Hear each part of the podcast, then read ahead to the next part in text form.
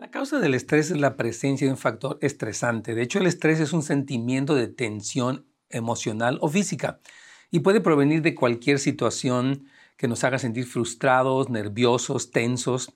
Y el estrés es la reacción de nuestro cuerpo a un desafío o demanda que se nos presenta. Y hoy vamos a hablar acerca de cómo podemos manejar el estrés. Bienvenidos a un episodio más de Consejos para Familias. Sabemos que Dios en su palabra tiene los consejos adecuados para nosotros y nuestras familias.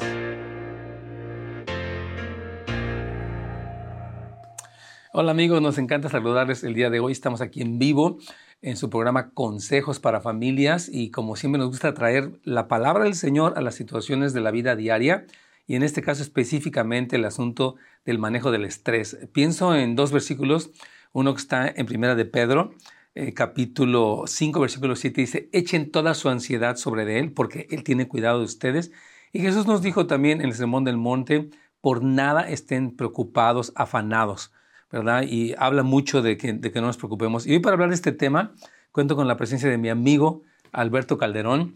Él es parte del equipo pastoral, él es director junto con su esposa Rebeca de la Escuela de Discipulado y está a cargo del Banco de Comida y está a punto, bueno, eh, ya este año se gradúa de una maestría en consejería bíblica. Sí, amén. Amén. Gracias, pastor, por, la invitación. nos encanta tenerte y es por el, él, él, estudia en lo que se llama World Mission University, que tenemos un, campo, un campus aquí en nuestra iglesia, pero Albert, gracias. Sí, gracias a usted por Dios te bendiga. Amén. Nos encanta que vengas. Me encanta mí también estar acá. Y me caes bien. Gracias, pastor. Y es, mutuo. Amén. Amén. Entonces, platícanos un poquitito de estas notas que traes el día de hoy en cuanto a dos tipos de estrés, cómo son para que las personas los identifiquen y un poquito después vamos a hablar de cómo manejar estos estreses, por favor. Bueno, el estrés es originado, eh, como bien decía usted en la introducción, acerca de un factor estresante. O sea, nuestro día mm, se, puede, se pueden presentar desafíos, se pueden presentar retos, situaciones inesperadas que nos mueven de nuestro estado natural de paz, por decirlo de alguna manera, y entonces ahí entra el estrés. Ahora, se dice que hay principalmente dos tipos de estrés, y este es el estrés, es eustrés, eustrés, eustrés que este es positivo. Ese es el, es el impulso que llega ante un desafío, por ejemplo, y nos ayuda a poder resolver las situaciones.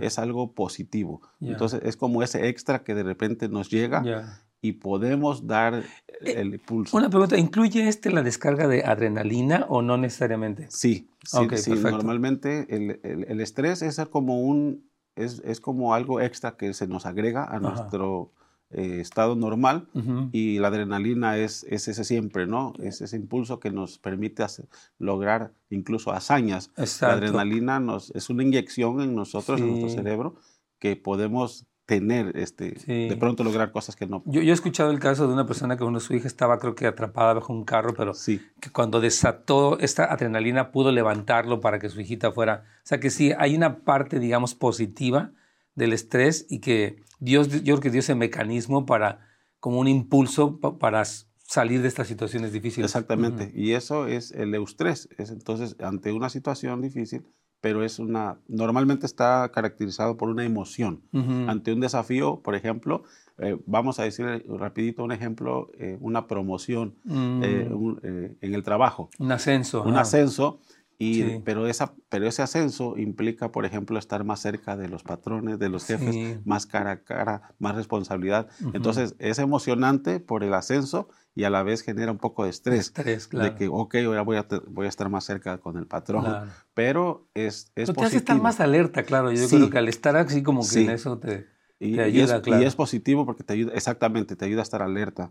Por el otro lado está el que se llama distrés, que este sí es el que ya genera la preocupación, incluso ansiedad, y ya tiene que ver incluso con problemas psicológicos. Y esta parte del distrés es donde disminuye nuestra capacidad. O en vez de incrementar, la disminuye. Exactamente. Claro. En vez de, exactamente, ese es. Entonces, esta sí es la parte que se dice que es también conocida como estrés crónico. Crónico. Que ya es un estado de, de, tensión, muy, tensión muy prolongado.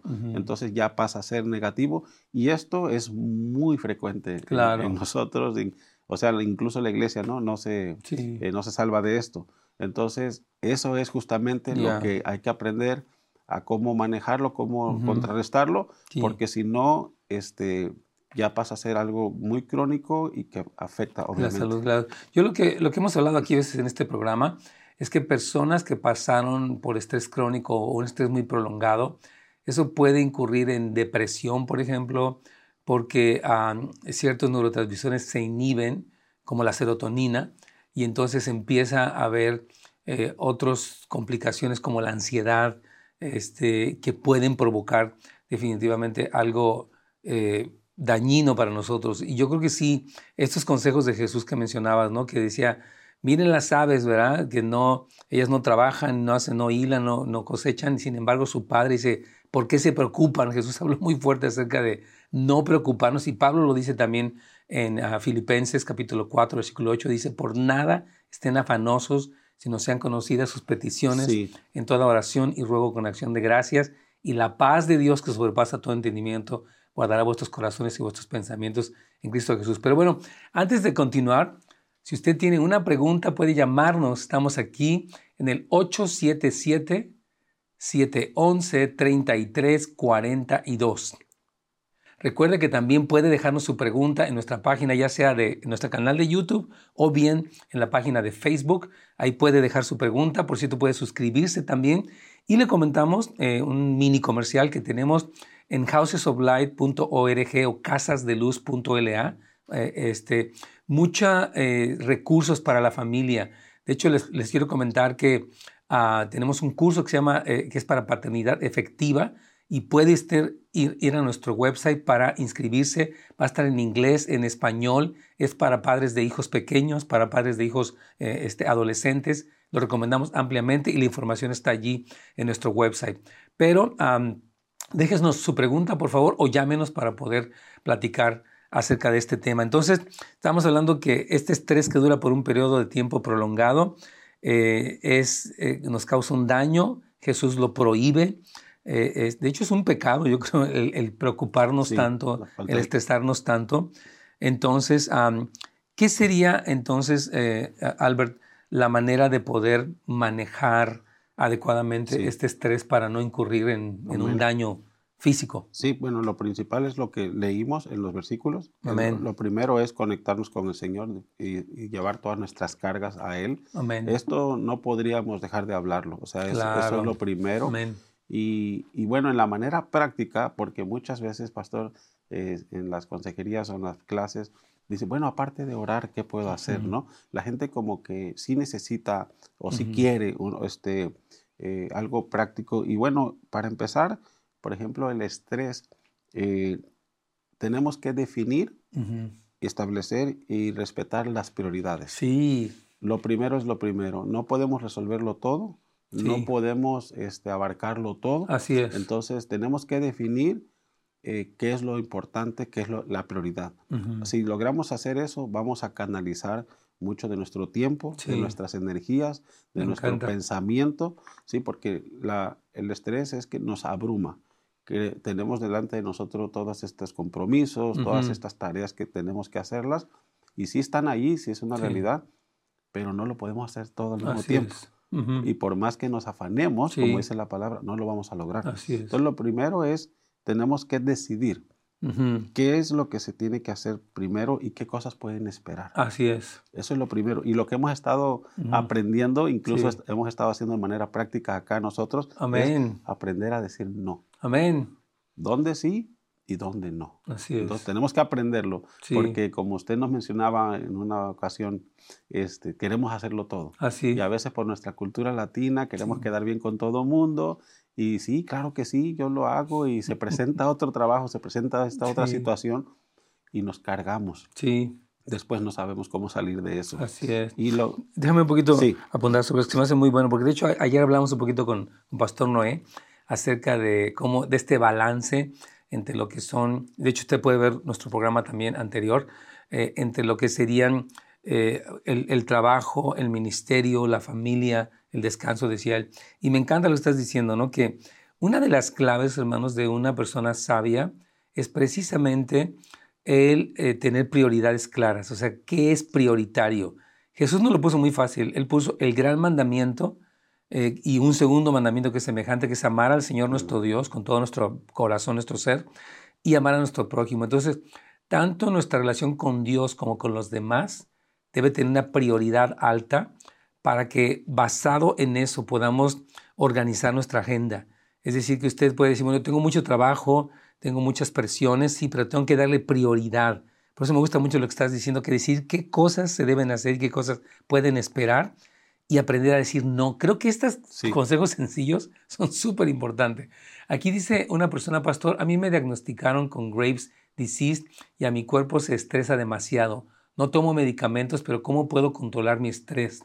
Presente lo que estamos hablando ahorita, pero ¿quieres añadirle algo más a, lo que, eh, a esta pregunta? Gracias por su pregunta, mi hermana querida. Bueno, aquí tenemos una, una situación, creo que dice que hay un diagnóstico. Sí. Y, creo que sí implica, dice no toma medicamentos, pero yo pienso que en su eh, debería de, sí. si, lo requiere, es una ayuda. Así es. Eh, y otras cosas, bueno, que puede ayudar. No, no entiendo muy bien qué será esta situación. Graves disease, no, no la conozco, pero yo, yo, yo veo esto, no dice que se estresa demasiado. O sea, puede haber una condición que la lleva a estresarse. Ella no, no toma medicamentos, pero yo creo, esto que estamos hablando el día de hoy, mi hermana querida, que es definir y establecer y respetar las prioridades. Eh, va a hablar Alberto de cómo apoyarnos en otros, dejar de ser obsesivos con los imposibles, realizar actividades recreativas y relajantes. Estos puntos, que vamos a ir viendo brevemente, el programa es corto, son muy importantes porque eh, estoy, mientras le contesto pienso en un versículo que está en Isaías, me parece que es 51, que dice, tú guardarás en completa paz aquel cuyo pensamiento en ti persevera porque en ti ha confiado. Entonces creo que un aspecto importante, mi hermana, es tener una vida mental disciplinada. Porque si usted se permite lo que tienes aquí, ¿no? Como obsesionarse. Porque mucho de, lo, de nuestro estrés viene de, de, lo que pensamos también. Entonces creo que una clave, hermana, junto con todo lo que estamos hablando, es este eh, considerar al Señor. Dice, aquel cuyo pensamiento en mí persevera. Que, dice que cuando, ok, Señor, voy a, ¿qué dices tú? Confío en ti. Entonces le, le animamos a que utilice estas herramientas y el enfocarnos en el Señor como nuestro fuga, nuestro apoyo, nuestro, nuestro, donde podemos volcar lo que dice Primera de Pedro, toda nuestra ansiedad sobre el Señor. y yo hago esto cuando, cuando oro, Alberto, cuando voy a orar, digo, Señor, me llegan mil cosas pendientes, llamadas, desafíos, y digo, Señor, quiero entregarte esto. Te pongo en tus manos a mis hijas, a las, las situaciones del ministerio. O sea, aprender a descargarnos en Dios, hermana querida, en oración es real y dejarlo ahí, Señor. Alguien decía que a veces lo dejamos, ya cuando nos salimos de la oración lo volvemos a, tomar. Entonces creo que es muy importante que pueda decir, no, lo, lo, voy realmente a dejar, Señor, lo pongo en tus manos y voy a confiar en ti. ¿Quieres ir añadiendo? Tenemos una pregunta más, pero quisiera que añadieras algo más. Sí, además de eh, ese otro punto, me, me gustaba mucho este otro paso porque es una realidad. Debemos dejar de ser obsesivos con, los, un poquito más con los imposibles. Debemos dejar de ser obsesivos, con los imposibles. Es decir, tenemos que enfocarnos en aquellas situaciones que tienen solución. Me encanta. Y tenemos que buscar alternativas muchas veces porque una solución tal vez no aplica, esta otra A, B, C no aplica, pero tenemos que buscar alternativas suficientes para aquellas situaciones que sí hay solución. Y las que no, tenemos que saber aceptarlas. Como, como dicen, ¿verdad? Si algo tiene solución, sí. ¿para qué me preocupo? Mejor me ocupo. Exacto. Entonces voy a, voy a asesorarme si es necesario sí. y hacer un plan de acción para ocuparme sí. si tiene solución. Y Fíjate que me, encanta porque ahí tiene mucho esta famosa oración de la serenidad, ¿no? Que dice, Dios concédenos la serenidad para aceptar todo lo que no podemos cambiar y el valor para cambiar lo que sí podemos cambiar y la sabiduría para reconocer la diferencia. Me encanta, o sea, está muy ligado a esta famosa oración de la Exactamente, porque si no tiene solución, ¿para qué preocuparnos?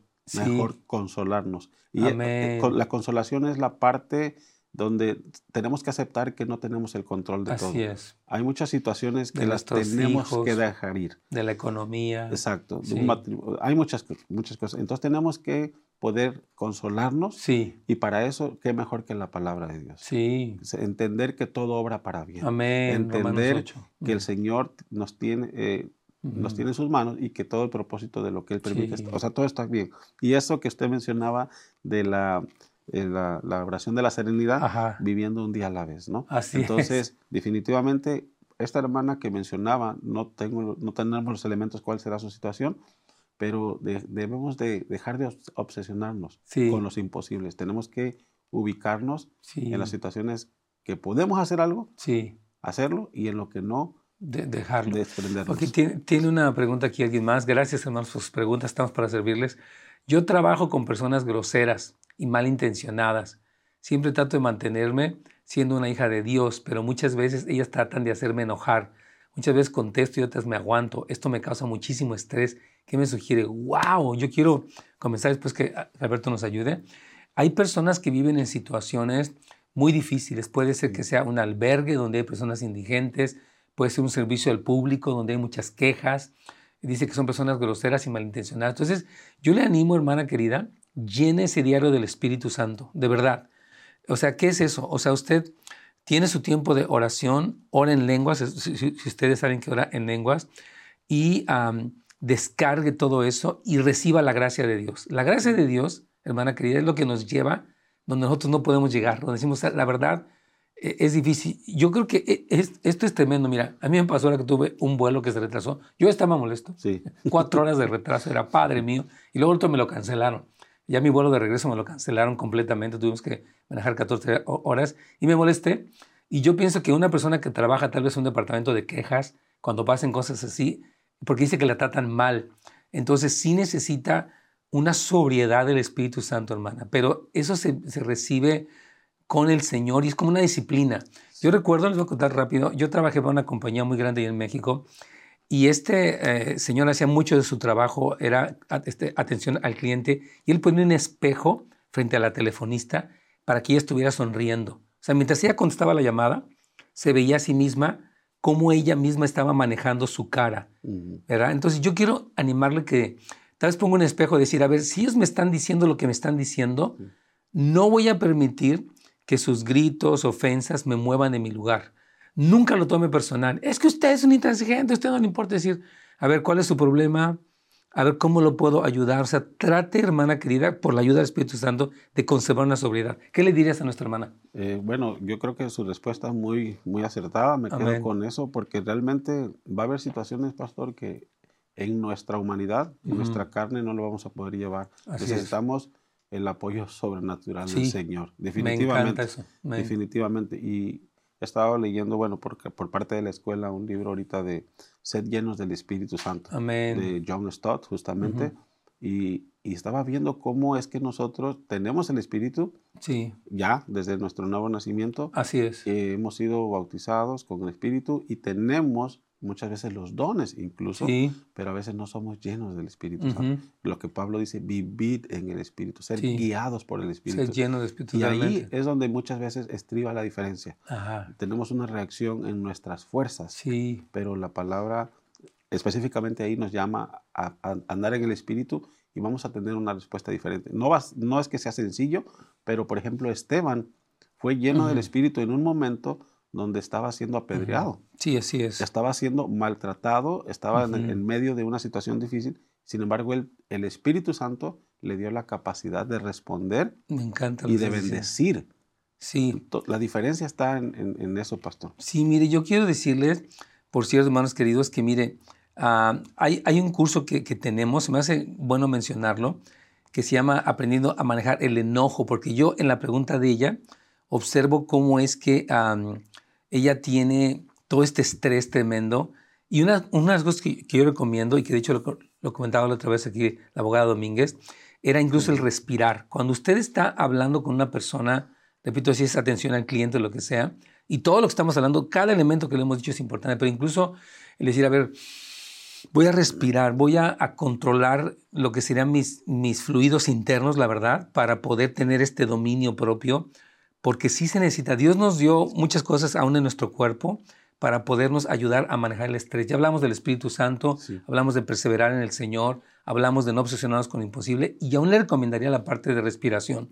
porque, porque es como decir, quiero mantener mi cabeza sobria mientras personas me ofenden, me gritan, me tratan mal, ¿no? Totalmente. incluso eh, uno de los puntos que menciono también yo acá es que debemos, para, para manejar el estrés, debemos realizar actividades recreativas y, relajantes. Sí. O sea, la Biblia dice que todo tiene su tiempo, pastor. Sí. Y nuestros deberes ahí están, los problemas, las situaciones ahí están, pero también necesitamos hacer el ser intencionales en descansar y como decimos, pues, ¿verdad? Este, cargar las pilas nuevamente. Sí necesitamos. Muy eh, importante. hay muchas de las cosas que a nosotros nos gustan y debemos de identificar aquello que Me encanta. nos aligera el peso de las tareas y va a levantar el ánimo. Sí. Por ejemplo, caminatas, ¿verdad? Eh, una caminata, hacer senderismo, correr, algunos, Ir a la playa, caminar un poquito allí. Exactamente. Todas estas cosas son buenas. Nos ayudan a desconectarnos un momento de todo lo